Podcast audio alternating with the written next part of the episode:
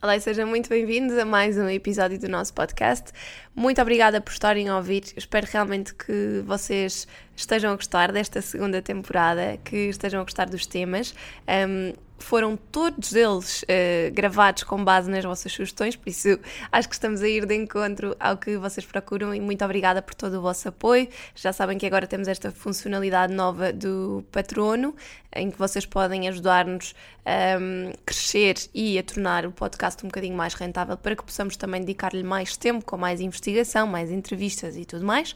Podem apoiar-nos com um valor mais simbólico para terem acesso a um episódio extra por mês ou então para terem acesso a workshops de cozinha exclusivos uh, todos os meses. Por isso, eu espero que realmente que vocês, um, ehm, que vocês gostem e que uh, aquilo, todos os temas que estamos a abordar, no fundo, que reflitam aquilo que, que são as vossas expectativas relativamente ao podcast.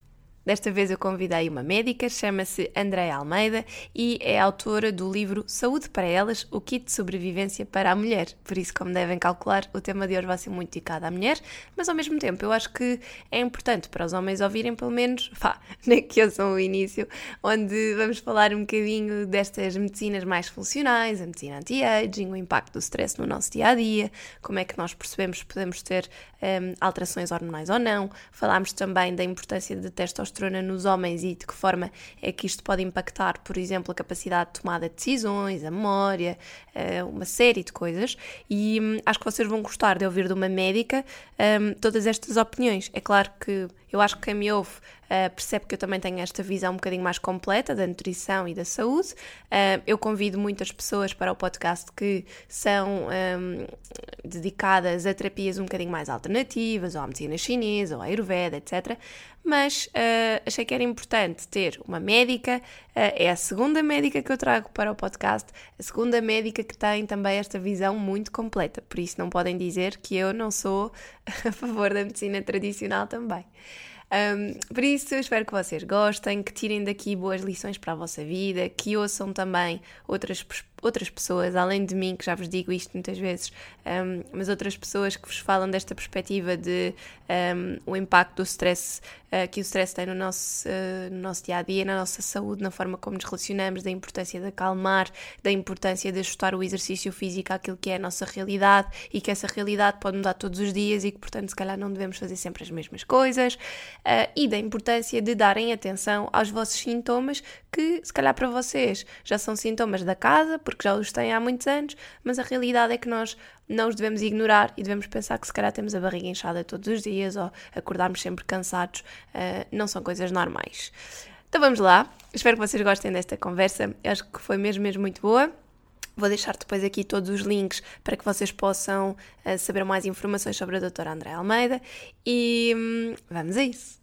Seja bem-vindo ao podcast Alimentação Saudável. O meu nome é Mafalda Rodrigues de Almeida. Sou nutricionista, fundadora da Levit e autora de três livros de receitas. Por aqui vamos falar de todos os temas quentes relacionados com a nutrição, alimentação de qualidade e estilo de vida. Vamos receber convidados especialistas em temas como a organização das refeições, as melhores técnicas de leitura dos rótulos e compras ou o impacto da alimentação no crescimento e desenvolvimento. Queremos que este podcast venha simplificar as suas escolhas alimentares e ajudá-lo a ter as ferramentas necessárias para uma alimentação mais nutritiva e completa. Por isso, pegue numa cadeira e sente-se bem confortável para ouvir tudo o que temos reservado para si. Este é o seu podcast.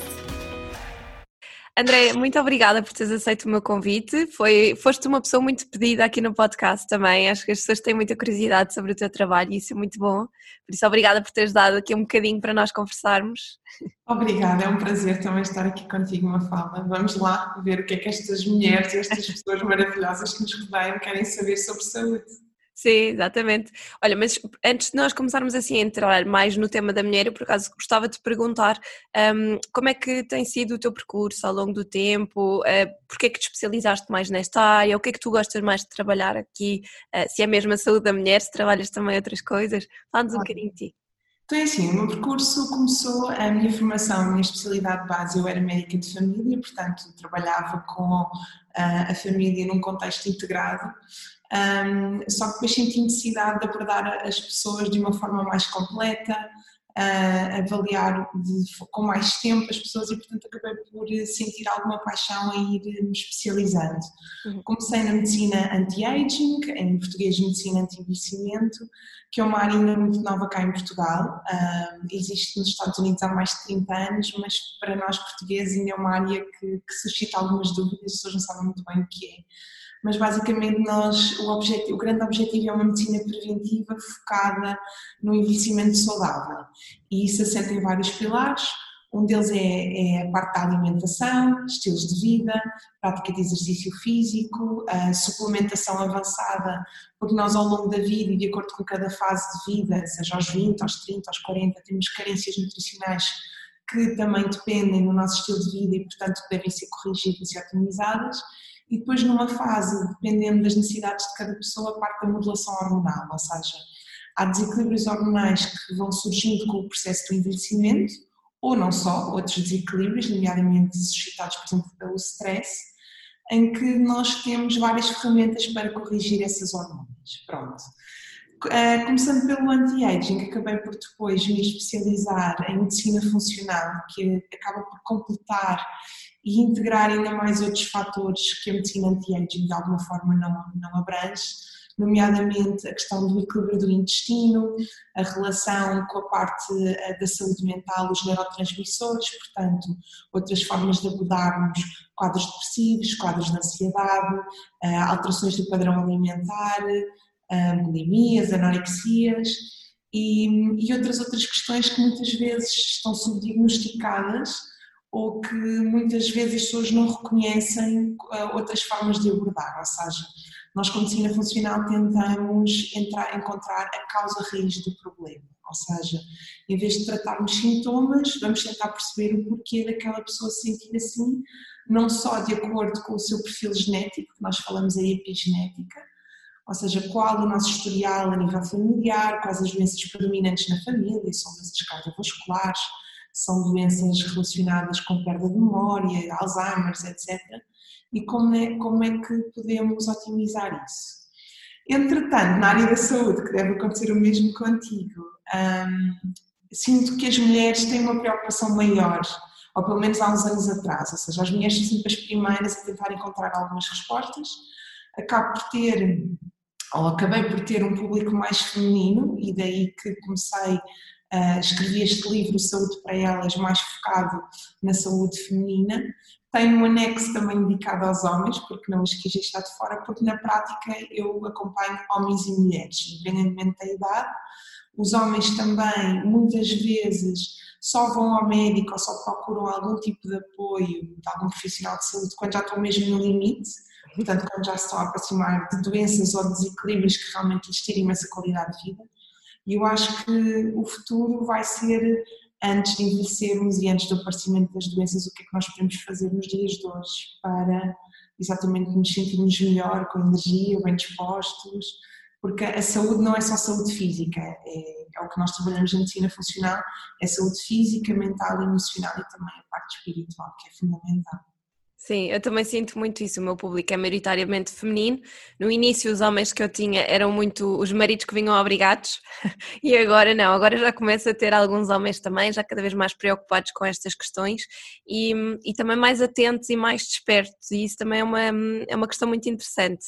Uh, que, que, acho que tem, vindo a, que tem vindo a aparecer aqui, por isso também acho giro no teu livro de mulheres teres dedicado aqui um capítulo aos homens por causa disso. Sim porque, porque uma fala hoje em dia não faz sentido, e é isso que eu acho que, e daí se calhar o historial da parte da família, eu acho que nós temos que começar a trabalhar em contexto de família, não faz sentido termos uh, uma mulher a fazer toda uma, uma otimização de saúde, estilos de vida, parte hormonal, e depois temos os companheiros, os maridos, os namorados, os filhos, os irmãos, os pais, com um estilo de vida que propicia o aparecimento de doenças e o aparecimento do envelhecimento precoce, que é o cada vez que nós vemos mais. Ou seja, há uma série de doenças que estão a surgir cada vez mais cedo. as pessoas tentam de alguma forma, às vezes parece que fechar os olhos, mas a realidade é que doenças oncológicas, nomeadamente uh, o cancro do, do intestino, uh, alterações a nível do humor, da saúde mental, cada vez vemos pessoas mais jovens a tomar antidepressivos, calmantes, medicamentos para dormir, e, e, normalmente a parte farmacológica deve ser a última linha.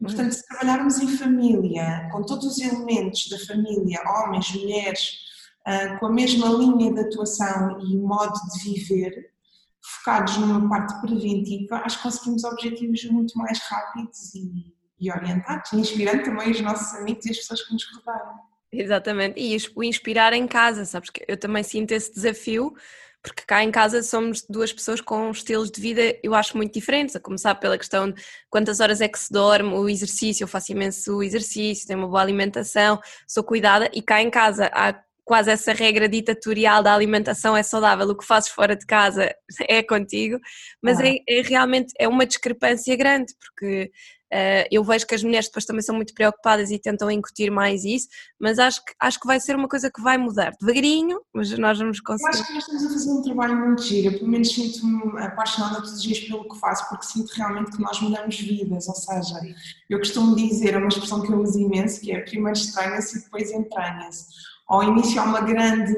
um, dificuldade em integrar algumas mudanças. Ai, agora o que é que eu vou comer? Ou o que é que, como é que eu vou implementar uma rotina de exercício físico? Ou agora os suplementos que eu vou ter que tomar? Mas eu costumo explicar que às vezes ao início temos que reequilibrar com, com abordagens um bocadinho mais complexas, mas à medida que, que as coisas forem mudando, torna-se, faz parte da nossa vida. Portanto, é tão, fica uma rotina tão, tão, tão frequente como lavar os dentes, como tomar banho. Portanto, são pequenas coisas que nós podemos fazer. E depois a, a grande vantagem uh, que nós temos é ver realmente a pessoa a mudar, porque a pessoa muda pelo menos de dentro para fora, ou seja, não é só uma questão estética. Os níveis de energia melhoram, o humor melhora, portanto, os próprios relacionamentos, a dinâmica dos relacionamentos começa a mudar porque as pessoas estão mais felizes, mais saudáveis. Portanto, eu acho que isso é maravilhoso. Sim, no fundo, a autoestima acaba por ter um papel muito importante nessa forma como a pessoa se relaciona no trabalho, na qualidade que tem, na, na, forma como, até como se relaciona depois com os maridos, com a família, com os irmãos, etc., com os filhos, tem mais paciência, porque lá está, porque também dorme melhor, tem um impacto muito giro porque afeta toda a gente.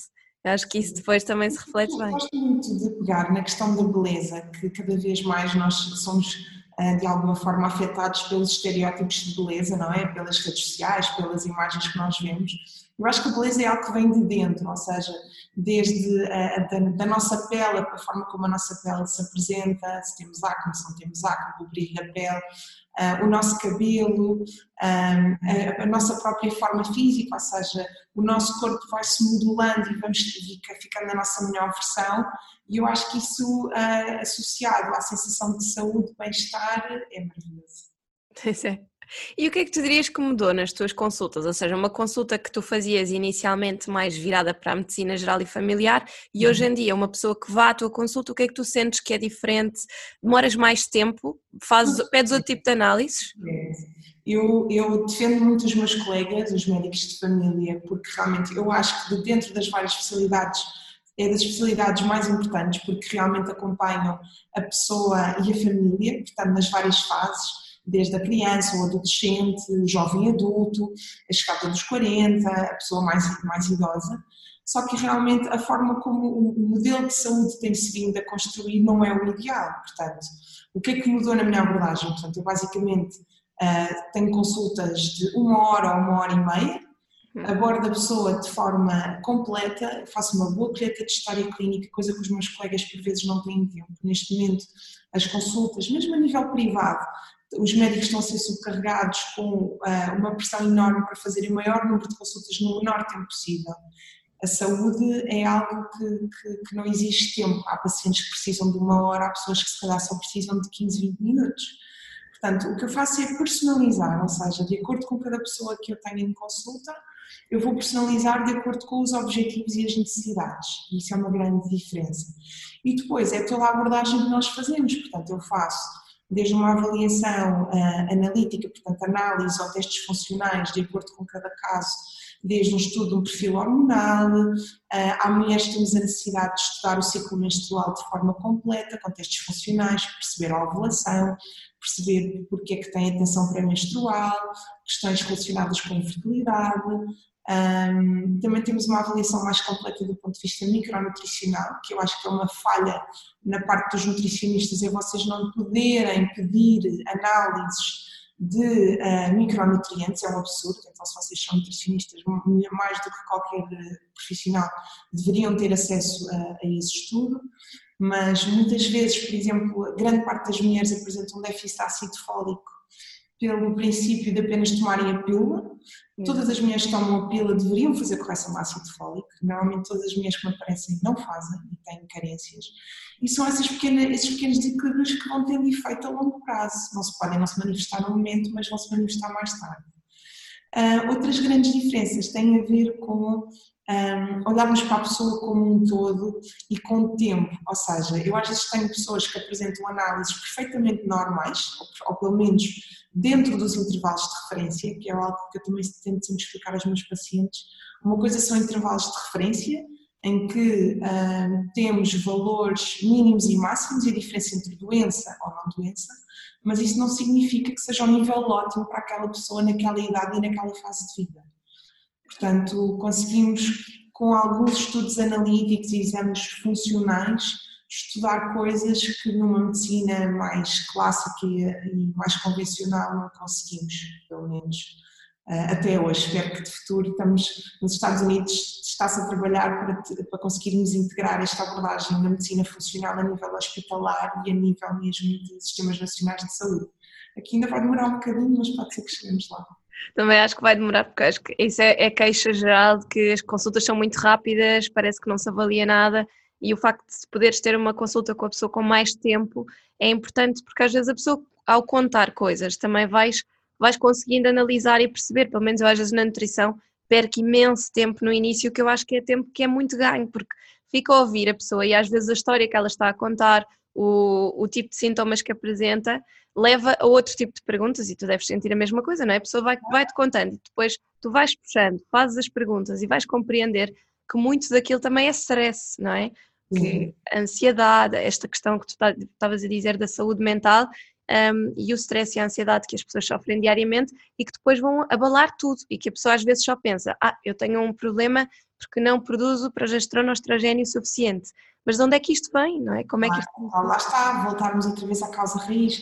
Tocaste aí num ponto importante, a questão do stress e do cortisol. Por exemplo, eh, tu que lidas com a questão das perdas de peso. Às vezes é muito ingrato, porque há imensas pessoas a tentarem cumprir eh, as recomendações alimentares e a realidade é que os ponteiros da balança não mexem nem um milímetro.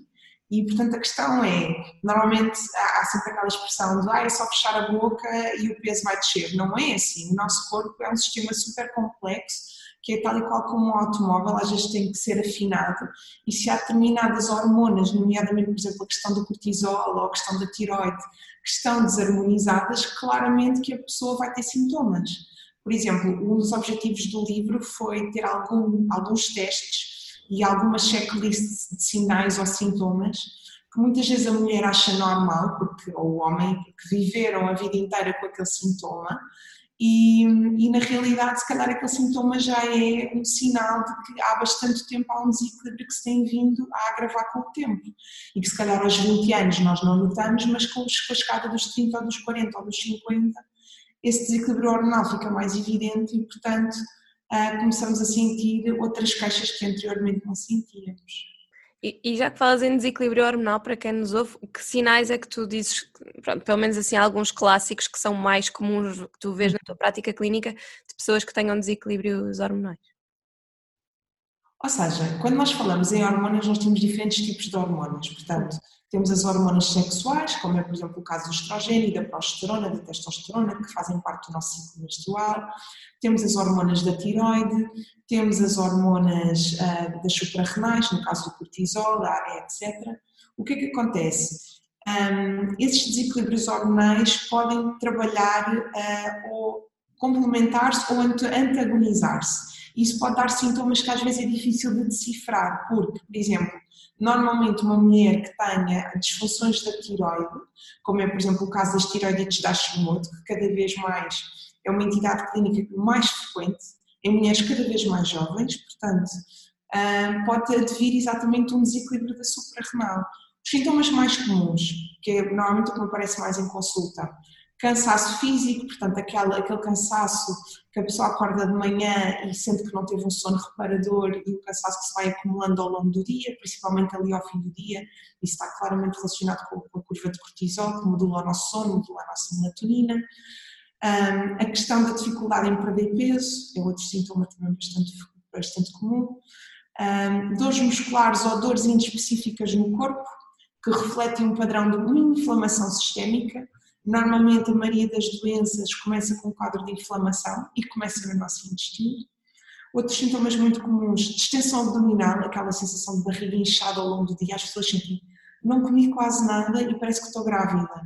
Portanto, hum, são pequenas coisas que se vão acumulando e, nomeadamente, por exemplo, falando especificamente do caso dos homens, nomeadamente um, perda de força, perda de motivação, dificuldade em ganhar em massa muscular, mesmo fazendo um treino físico, alterações cognitivas, como por exemplo dificuldade em tomar decisões, perda de memória a curto prazo, uma apatia, uh, ou seja, são aquelas pessoas que imaginando naqueles executivos de topo, diretores, CEOs que têm que tomar decisões rápidas e têm grandes equipas à responsabilidade e de repente parece que sentem uma quebra e algo mudou neles. Isso está relacionado, por exemplo, com o caso da testosterona nos homens. No caso das mulheres, uh, temos também muitas alterações do ciclo menstrual, ou seja, a tensão pré-menstrual, com cólicas abdominais durante a pré ou durante a menstruação, dificuldade ou dor no ato sexual, com secura vaginal. Isto é mulheres jovens, estamos a falar de mulheres às vezes com 25, 26, que acham que estes sintomas só, são, só aparecem na menopausa. Portanto, eu acho que uma mulher que tem um ciclo menstrual uh, com dor, que a impede de trabalhar, que a impede de, de, de, estar se calhar com os amigos e que a faz ficar em casa 4, 5 dias todos os meses, se calhar não é um sintoma normal. Exato, e que, e que numa, na sociedade em que nós estamos hoje em dia, eu acho que isso ainda é muito um assunto tabu, por exemplo, a, mesma, tudo o que tem a ver, eu acho, com a saúde da mulher, tanto esta questão do ciclo menstrual, como esta questão que estavas a falar, a secura vaginal ou a dor no ato sexual em mulheres jovens, que refletem aqui um desequilíbrio hormonal, mas que parece que depois é uma coisa que não é muito, não é muito falada, as pessoas têm aquele estigma, não é? Da mesma maneira que o ter as, as candidíases frequentes, que pelo menos nós na nutrição associamos sempre a um desequilíbrio do intestino, tentamos recuperar a flora, perceber o que é que a pessoa está a, a comer, um, e que depois parece que é sempre muito aquele assunto que ninguém quer falar, não é assim? Claro, por isso é que eu acho que esta é a vantagem agora dos livros, dos podcasts, da informação, e também publico imensos artigos uh, por plataformas digitais, porque eu acho que nós médicos devemos assumir uma função de partilha de informação. Médico diz médicos e outros profissionais de saúde, ou seja, eu costumo dizer, eu não curo ninguém, eu ensino a própria pessoa a curar-se a identificar os sintomas, o que é que pode fazer para corrigir e otimizar. Claro que há determinadas fases que vamos precisar de um médico ou de um nutricionista especializado para dar um acompanhamento mais personalizado. Mas às vezes há pequenas coisas que nós podemos ensinar e que vai fazer toda a diferença na vida da, da pessoa. No caso, por exemplo, desta questão da sexualidade, das infecções vulvovaginais, Uh, mesmo as questões relacionadas com o intestino. Eu tenho mulheres, que deve acontecer o mesmo contigo, que estão uma semana inteira sem ir à casa de banho, com obstipações crónicas ou quadros de cólon irritável, que isso tira imensa qualidade de vida. E, portanto, nós temos que abranger a pessoa como um todo e, ir exatamente corrigir pequenas coisas que se têm vindo ou a prolongar no tempo ou que se instalaram após um determinado evento, por exemplo. Há imensas pessoas que desencadeiam as tais infecções, seja de que tipo, ah, eu costumo explicar que é asites, rinite, sinusite, colite, dermatite, vaginite, é tudo a mesma coisa, é tudo uma inflamação que depois vai acabar por agravar com o processo infeccioso por desequilíbrio dos agentes infecciosos, bactérias, vírus, etc. Portanto, se nós otimizarmos essa parte, tudo o resto vai fluir. Uma mulher que permanentemente, todos os meses, anda a tomar antibiótico porque tem infecções urinárias recorrentes, porque tem, uh, após o ato sexual, começa a ter alterações uh, um, ou, ou no, no, padrão do fluxo, etc. Isso pode ser corrigido, não tem, não tem que se ver com isso. É como a questão da pílula. A pílula também, hoje em dia, é um método que é utilizado para tudo e mais alguma coisa. Tem uma cólica menstrual, dá-se a pílula. Tem o acne, dá-se a pílula. Tem simplesmente 14 anos, dá-se a pílula. Portanto, a pílula não vai resolver o problema raiz daquela mulher. Os ovários poliquísticos, o acne, a questão do hirsutismo, aqueles pelos no corpo, que é algo que também interfere muito na autoestima da mulher. Portanto, há coisas que efetivamente nós corrigindo vamos fazer toda a diferença. Claro. E, e, hoje em dia também, em consulta, às vezes aparecem pessoas que têm. falam da endometriose ou dos ovários poliquísticos como, como se não fosse um tema, sabes? Às uhum. vezes dizem-me: olha, eu uh, quando não tomava a pílula não tinha menstruação, pronto, e depois tive de tomar a pílula para ter menstruação e aquilo não me faz sentido nenhum. Pronto, uhum. depois vou fazendo algumas perguntas, mas nunca teve nenhum diagnóstico, não sei, de ovários poliquísticos. Ah, sim, sim, tenho, tenho. E eu não, não me dizia nada. Às vezes isto faz-me confusão. E hoje em dia tu apanhas muitas pessoas que têm este tipo de problemas, é uma coisa comum. Claro, ou seja, como as pessoas estão mais informadas, conseguem perceber que esse diagnóstico, porque isso normalmente nós chamamos os síndromes, não é? Portanto, imagina, o síndrome do ovário poliquístico. Quando nós falamos de um síndrome, implica uma entidade clínica que tem vários sintomas e que pode estar colocado numa das pontas do, do espectro ou com muita sintomatologia ou com pouca sintomatologia, ou com muitos ovários poliquísticos, ou às vezes até nem têm quistos nos ovários, mas têm outros desequilíbrios hormonais. Como é, por exemplo, o caso de, das mulheres que têm o ovário poliquístico, normalmente têm o que nós chamamos o hiperinsulinismo, ou seja, têm níveis de insulina super elevados. E esses níveis de insulina elevados normalmente vão desencadear ou processos de excesso de peso ou obesidade, ou, ou mais tarde processos que vão evoluir para diabetes ou alterações da glicose em jejum, e portanto não é uma entidade inócua, a pílula não resolveu absolutamente nada. A pílula mascarou um sintoma, ok? Se calhar agora a mulher tem menos pelos, se calhar já não tem ciclos menstruais tão dolorosos, mas o problema está lá. Quando a mulher interromper a pílula, e já agora, para as mulheres que não sabem, a menstruação que se tem com a toma da pílula não é uma menstruação verdadeira.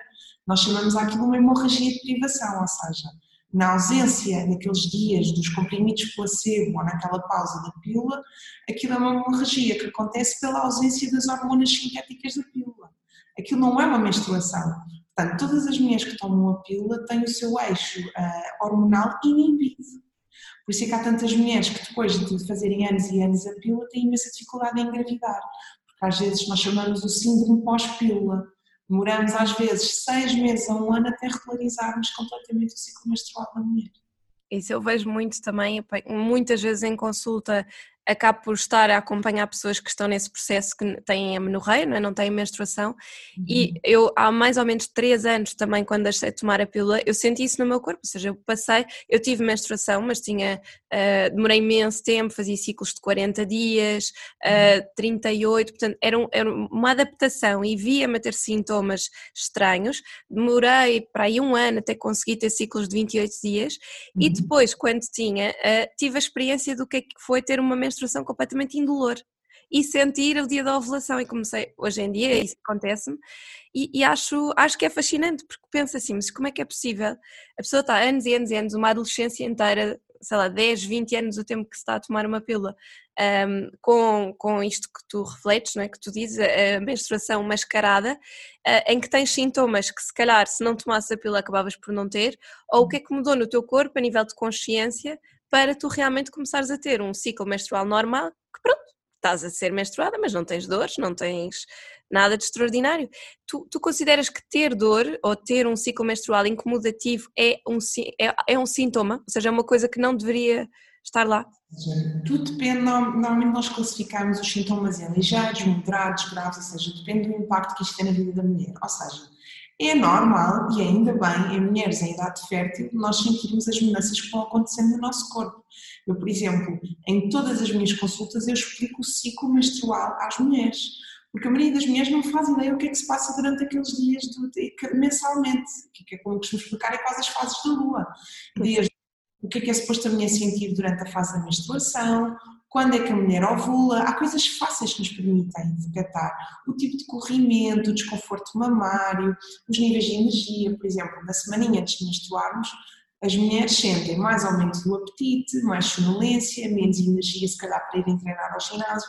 E nós temos que aprender a reconhecer as fases do nosso ciclo para também adaptarmos o que comemos, que atividades físicas é que devemos adaptar a cada fase do ciclo. Devemos fazer mais, se calhar, uma aula de musculação e de aeróbica ou devemos, se calhar, fazer um yoga. Portanto, ir adaptando. E a realidade é que a questão dos sintomas, tudo depende da qualidade de vida. Ou seja, se eu tenho uma mulher que sim, vai menstruar, sente, sente algum desconforto, mas faz a vida dela normal, é normal isso acontecer. Agora, uma mulher que tem que ficar, se calhar, três dias de cama, com dores, como eu já vi muitas pacientes minhas, que, que seja com anti-inflamatórios ou com medicamentos analgésicos mais fortes, não melhoram e rebolam na cama, se calhar isso não é normal. Portanto, eu acho que lá está, é sabermos ouvir o nosso corpo, reconhecermos cada fase e termos as ferramentas, nós com a alimentação, que é giríssimo trabalhar isso, temos imensos super alimentos que nos ajudam a controlar muitos dos sintomas das alterações do ciclo menstrual. Eu costumo explicar que o nosso corpo não é diferente da mãe natureza, é como as estações do ano. Há fases que devemos dar determinados alimentos e há outras fases que devemos dar outros. Nós aprendendo isso, ficamos as super mulheres que podemos aprender a controlar o nosso ciclo menstrual. Exato. E acho que isso também é daquelas coisas que nós não. Não há uma conversa aberta sobre isso. Eu acho que mesmo na escola, uh, algo, dependendo, obviamente, dos professores, mas aquilo que se dá é sempre muito superficial. Explica-se sempre isto de uma forma um bocadinho estranha quando se fala do, do, do ciclo reprodutor e do sistema reprodutor, uh, de como é que isto acontece. Mas na realidade é bastante mais complexo. E se uma mulher quiser deixar de tomar a pílula, Tu aconselhas assim algum tipo de preparação para a pessoa fazer? Um... Normalmente é importante, porque depende do tempo que a mulher fez a pílula uh, e depende também da, da idade e se tem algum, alguma, alguma patologia ou algum desequilíbrio que exija mais algum cuidado. Por exemplo, uma mulher que se calhar tem um ovário poliquístico e que deixe, deixe de repente de tomar a pílula, muitos dos sintomas que ela tinha anteriormente provavelmente vão voltar novamente. Uhum. As menstruações muito abundantes, ou por exemplo, no caso das endometrioses Portanto, nós devemos sempre individualizar, mas para uma mulher que seja perfeitamente saudável, ou pelo menos ache que seja saudável, porque às vezes há, há clínica que está subdiagnosticada, um, interrompendo a pílula, normalmente o ideal será também sempre fazer alguma avaliação de algum, de, do perfil micronutricional, ver se tem carência de ácido fólico, repor se calhar os níveis de magnésio, avaliarmos se tem carência de vitamina B12, principalmente em mulheres que sejam vegetarianas ou veganas, portanto, há pequenas coisas que nós podemos fazer que nos ajudam na, nesse desmame da pílula. Pronto. E também temos que começar a perceber que há outros métodos não hormonais que também funcionam igualmente como método contraceptivo. A mulher não é fértil durante os 28 a 30 dias do ciclo. E o mesmo, este tipo de educação sexual, o mesmo pode-se aplicar ao homem. Ou seja, um, a questão de, estávamos a falar da questão de, das alterações que a mulher pode sentir com o ciclo hormonal. O homem é um bocadinho mais linha do que nós, ou seja, não tem tantas oscilações mensais, mas com o passar da idade também vai sentindo uma série de alterações, nomeadamente pela questão da testosterona, como falávamos há pouco. As alterações do sono, a perda de energia, o ganho de gordura abdominal, aquele ganho da gordura na mama, que é a ginecomastia, Portanto, são, são sintomas que vão também acontecendo com o homem, que se ele souber reconhecer e se em determinados casos for avaliado por um médico que o ajude nessa modulação hormonal, vai ajudar a ter um processo de envelhecimento muito mais equilibrado, porque o envelhecimento na prática começa desde que nós nascemos, não é só aos 50. Portanto, se nós aprendermos a envelhecer graciosamente, vamos, vamos ter, sem dúvida, um, níveis de saúde e uma prevenção das doenças relacionadas com o envelhecimento uh, muito mais eficaz. Eu acho que ninguém, pelo menos da nossa geração, agora que temos imensa informação que se calhar os nossos avós e os nossos pais não tinham, quer chegar aos 70 ou 80 anos a tomar 4 ou 5 caixas de medicamentos, não é? Sim, exatamente. E há pouco falavas aqui da questão do exercício. Para pessoas que tenham um cortisol muito elevado, um, e às vezes eu noto isso em consulta quando te pergunto qual é que é o tipo de exercício que as pessoas fazem. Dizem, ah, vou ao ginásio todos os dias e faço uh, body combat e faço cycle e sempre coisas muito a bombar. Um, uhum. E depois dizem que têm imensa dificuldade em perder peso. E às vezes o que vamos ver é que no conjunto a pessoa está sempre em altas, desde o stress do trabalho ao stress do exercício físico. Tu costumas, costumas também avaliar isto e recomendar, por exemplo, outros tipos de? Sim, claro. Há um teste funcional que nós podemos pedir, que é o teste uh, salivar do, do cortisol, em que nós conseguimos avaliar precisamente como é que a curva de cortisol dessa pessoa se comporta ao longo do dia.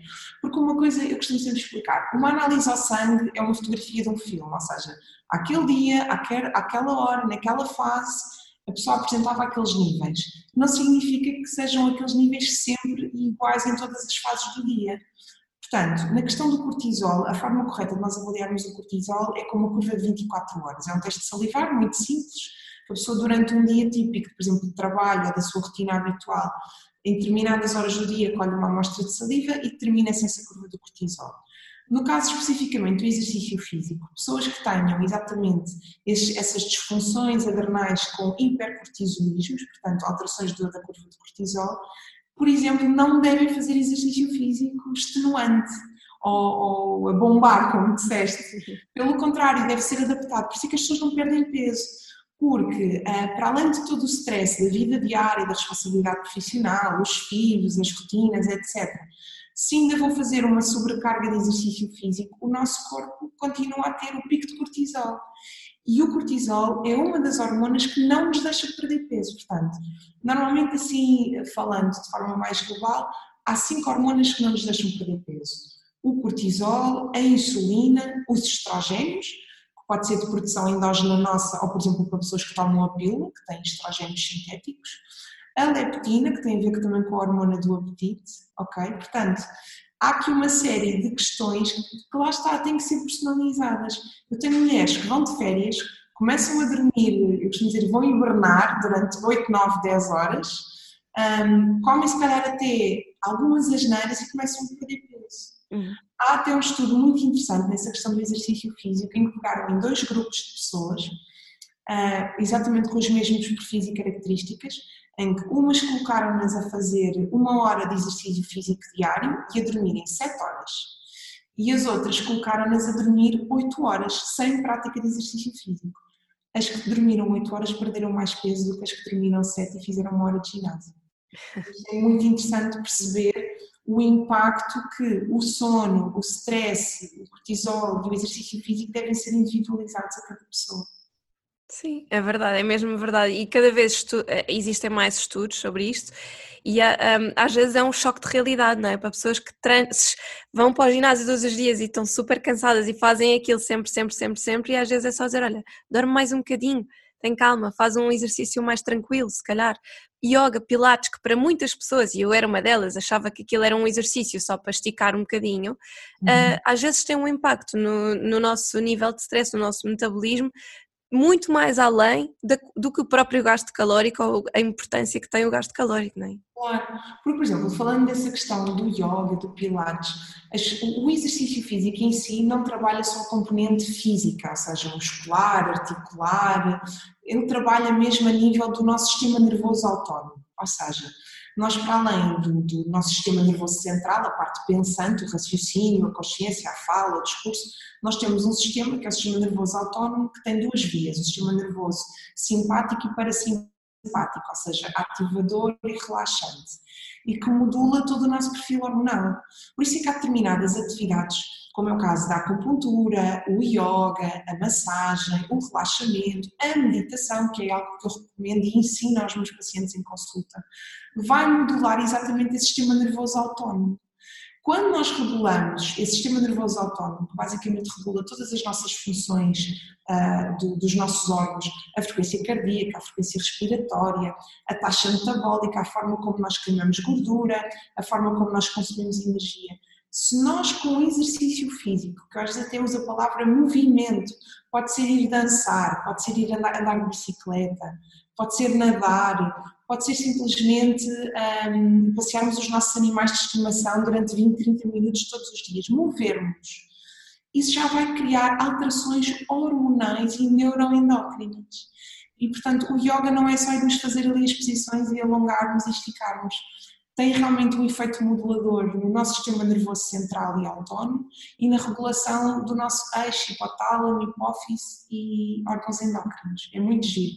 Quando nós começamos a ver as pessoas um, a mudar a prática de exercício físico e, e, a escala da balança a mudar e a forma como elas se sentem. Por isso é que é tão importante explicarmos sempre, ou só o seu corpo está cansado, não lhe apetece ir para o ginásio, então vai se calhar fazer outro tipo de atividade, ao ar livre, portanto é adaptar.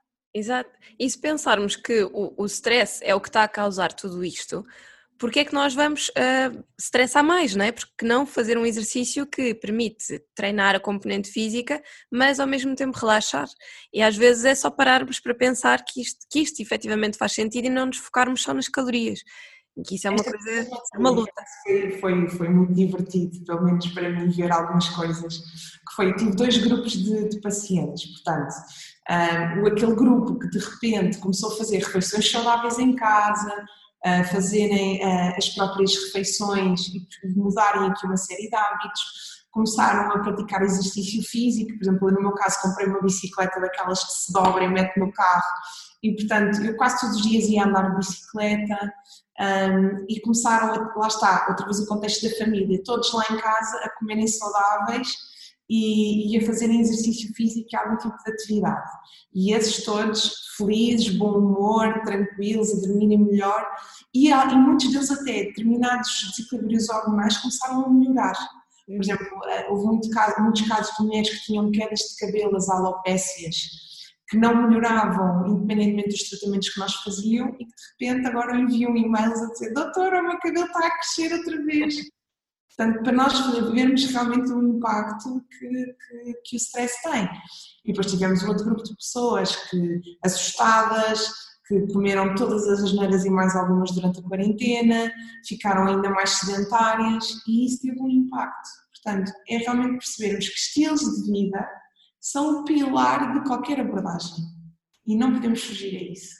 É engraçado dizeres isso porque eu tive exatamente a mesma experiência durante a pandemia. Desde o início tive pacientes com dois extremos opostos, pessoas que vinham ter comigo, ai meu Deus, ai meu Deus, porque ganhei imenso peso, e pessoas que estavam super bem, que até tinham iniciado processos de perda de peso durante a pandemia porque estavam mais atentas, tinham mais cuidado e tinham disponibilidade para fazer exercício físico, e de repente vês dois polos opostos uh, muito engraçados. É mesmo realmente. É um estudo científico de percebermos realmente porque todas as outras condicionantes externas ficaram controladas, a questão de comer fora, nos restaurantes, etc. Portanto, ah, eu acho que isto foi um exemplo claro, pelo menos da minha prática clínica, porque todos nós ao longo do dia temos dúvidas, mas porquê é que esta mulher não perde peso? Porquê é que esta pessoa continua com esta clínica? E efetivamente, se a pessoa mudar o mindset e perceber que não tem nada a ver com a questão do peso, Normalmente, uma pessoa que vem para perder peso, eu digo sempre: Ok, isso vai ser uma consequência da abordagem que nós vamos fazer, mas verdadeiramente o que é que você sente que quer mudar?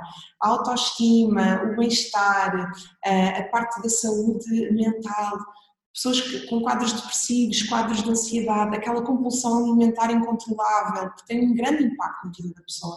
Então, vamos começar a mudar isso tudo e a perda de peso naturalmente vai acontecer. Exato. E tu no teu livro falas também nos alimentos que têm assim um, um nome estranho, que são os disruptores endócrinos, não é? Uh, o que é que isto quer dizer? Queres nos dar aqui alguns exemplos disso? Sim, uh, quando nós falamos de disruptores endócrinos, para além dos alimentos em si, temos também outras moléculas ou outras substâncias que vêm. Então, basicamente, o que é que consiste? Um disruptor endócrino são moléculas que se ligam aos receptores das nossas células e que têm efeitos ou hormonais ou uh, de desequilíbrio. Por exemplo, no caso de alguns, uh, algumas componentes químicas que estão nos cosméticos, na maquilhagem, nos desodorizantes, na pasta dos dentes, são, são moléculas que, por exemplo, vamos falar especificamente do caso das tiroidites da Hashimoto. Pessoas que têm tiroidite da Hashimoto normalmente têm um, ehm, alguma intoxicação por metais pesados por brómio, que por exemplo está no fermento do pão, pelo, pelo, pelos cloretos que estão nas águas, uh, por exemplo, das piscinas ou mesmo na água da torneira, o flúor, o excesso de flúor, o, o, excesso de mercúrio, por exemplo, pessoas que tenham amálgamas dentárias, aqueles sumos dentários que há uns anos se fazia imenso. Portanto, todos esses metais pesados que, com um efeito cumulativo, vão se acumulando nos receptores das nossas células, podem desencadear ou desequilíbrios hormonais ou até doenças autoimunes. Por exemplo, as rosáceas, as dermatites, um, um, os, os lupus, as fibromialgias, portanto, são quadros autoimunes em que de repente o nosso corpo começa a produzir autoanticorpos que vão atacar determinadas células do nosso corpo. E portanto, esses disruptores, quando em, lá está em excesso, vão causar a longo prazo, daí que há coisas que não são detectadas logo no momento, e que normalmente são agravados por gatilhos estressores. Lá está outra vez o stress. Ou seja, por exemplo, há pessoas que têm um evento emocional, uma entrada na universidade, uma mudança de emprego, o término de uma relação, uma mudança de um país. Eu tenho imensos pacientes jovens que decidiram emigrar para o estrangeiro e a perda de um familiar importante, que esse evento emocional vai desencadear de determinados equilíbrios e vai fazer com que algumas doenças se expressem. Portanto, voltamos aqui outra vez a avaliar a pessoa como um todo não adianta realmente só tratar aquele sintoma, temos que perceber, de acordo com a linha da vida, quando começaram os primeiros sintomas, o que é que aquela pessoa foi vivenciando e que foi fazendo com que aquela doença ou desequilíbrio se expressasse. Isso é, uma, isso é uma coisa muito gira, é todo um mundo, não é? Quando nós começamos a pensar, depois de repente não só aquilo que nós comemos, o exercício que fazemos, dormimos bem, mas depois também o que pomos na nossa pele, de que é que é feita a roupa, de que é que é feita a maquilhagem, tudo isso tem impacto, não é? Portanto, todos os fatores ambientais vão contribuir para a expressão ou não de determinados genes que nós temos. Por exemplo, um disruptor endócrino uh, muito comum, que são os xenoestrogénios, nós mulheres somos muito suscetíveis. Portanto, por exemplo, os bifosfenóis, que são os BPAs, que estão nas garrafas de plástico, onde nós bebemos a nossa água, vão se ligar aos nossos receptores do estrogênio e às vezes não nos deixam perder peso portanto, ou alteram o nosso ciclo menstrual. Portanto, são todas essas pequenas coisas que nós nunca vamos conseguir alterar completamente, é impossível vivermos numa bolha, mas há vários mecanismos que nós podemos fazer para ajudar esses processos de desintoxicação e eliminação. E assim, para finalizar, aqui nós estamos, temos estado a falar sempre no sentido de haver mais consciência, de nós estarmos mais presentes, ouvirmos o corpo. A meditação, para ti, surge como um complemento a isto tudo para ajudar a que a pessoa tenha mais consciência para parar, para, para se ouvir?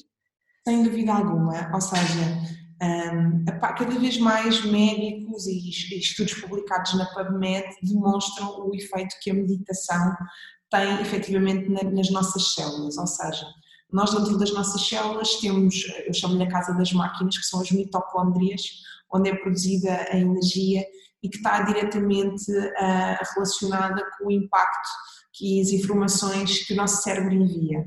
No estilo de vida que nós temos hoje em dia, que temos, vivemos a um ritmo super acelerado, por exemplo, uma recomendação do anti-aging é toda a gente fazer uma cesta de 20 a 30 minutos, por exemplo, após o almoço Basta olharmos para a mãe natureza todos os animais, os nossos gatos, os cães, etc. Após uma refeição vão descansar ali 10, 15 minutos. Nós também o deveríamos fazer. A meditação acaba por ser quase uma rotina que a pessoa pode implementar no seu dia a dia de forma a baixar e a regular, por exemplo, o caso do cortisol. E dentro da meditação temos várias técnicas, não tem que ser na posição da flor de lótus a, a, a cantar um mantra. Podem ser desde técnicas respiratórias quantas vezes as pessoas dão por si a respirar várias vezes fundo ao longo do dia. Isso é um sinal que o nosso corpo está a pedir para oxigenarmos e regularizarmos os nossos níveis de, de, de oxigênio. Um, a questão de, por exemplo, podemos estar a trabalhar e a colocar uma música que nos ajuda a modular a nossa frequência cardíaca. Isso também é uma espécie de meditação. Uh, o mindfulness, a meditação transcendental, o próprio yoga, o yoga acaba por ser uma meditação, temos as fases iniciais com o pranayama, com as técnicas respiratórias, é uma meditação, então, basicamente é ensinarmos a ter uma consciência do nosso corpo e ajudar-nos a regular desequilíbrios que vamos tendo ao longo do nosso dia. Faz parte, eu acho que era algo que cada vez há algumas escolas a fazê-lo, agora com as nossas crianças, tentarmos implementar isso desde jovens, uh, seria algo que deveria fazer parte da rotina das empresas e de, da nossa vida familiar. Boa. André, e quem quiser ser acompanhado por ti, como é que te pode contactar? Pronto, eu neste momento estou com, com imensas consultas, tenho tentado dar resposta a todos os pedidos. Ah, se forem ao meu site, onde estão lá os contactos, as moradas, podem falar com a minha assistente que tenta sempre arranjar vagas para os primeiros pacientes que queiram ser avaliados. E pronto, vêm ter comigo, podem trazer a checklist de sintomas, que acho fundamental, porque às vezes há determinadas coisas que as pessoas esquecem de abordar em consulta e são fundamentais nós abordarmos. E depois uh, fazemos a avaliação de acordo com as necessidades e os objetivos e definimos um plano terapêutico o teu consultório é em Lisboa, mas tu também fazes online eh, o acompanhamento ainda? Sim. Eu já, eu como tenho muitos pacientes internacionais, tenho pessoas fora de Portugal, em Moçambique, Angola, África do Sul, eh, Holanda, um, foi, foi, foi surgindo esse, essa questão das consultas por, por videochamada, as consultas online, normalmente faço por Skype ou tento adaptar outras plataformas. E, e, podemos perfeitamente fazer a avaliação, porque depois todo o estudo hormonal e hoje em dia com as, com as uh, os exames complementares de diagnóstico que temos, conseguimos fazer uma avaliação online. Portanto, pessoas que estejam fora de Lisboa também acompanham. Exato, boa, obrigada. Um grande beijinho, Andréia, obrigada pelo teu tempo. Acho que foi super bom. Temos imensas mulheres que nos ouvem e estas dúvidas que vão surgindo no dia a dia e parece que falta a resposta certa, falta uma ajuda extra e acho que deste aqui um empurrãozinho muito bom. Obrigada. Obrigada, Mafalda, foi um prazer. E vamos lá trabalhar com esta gente toda que está a precisar do nosso apoio.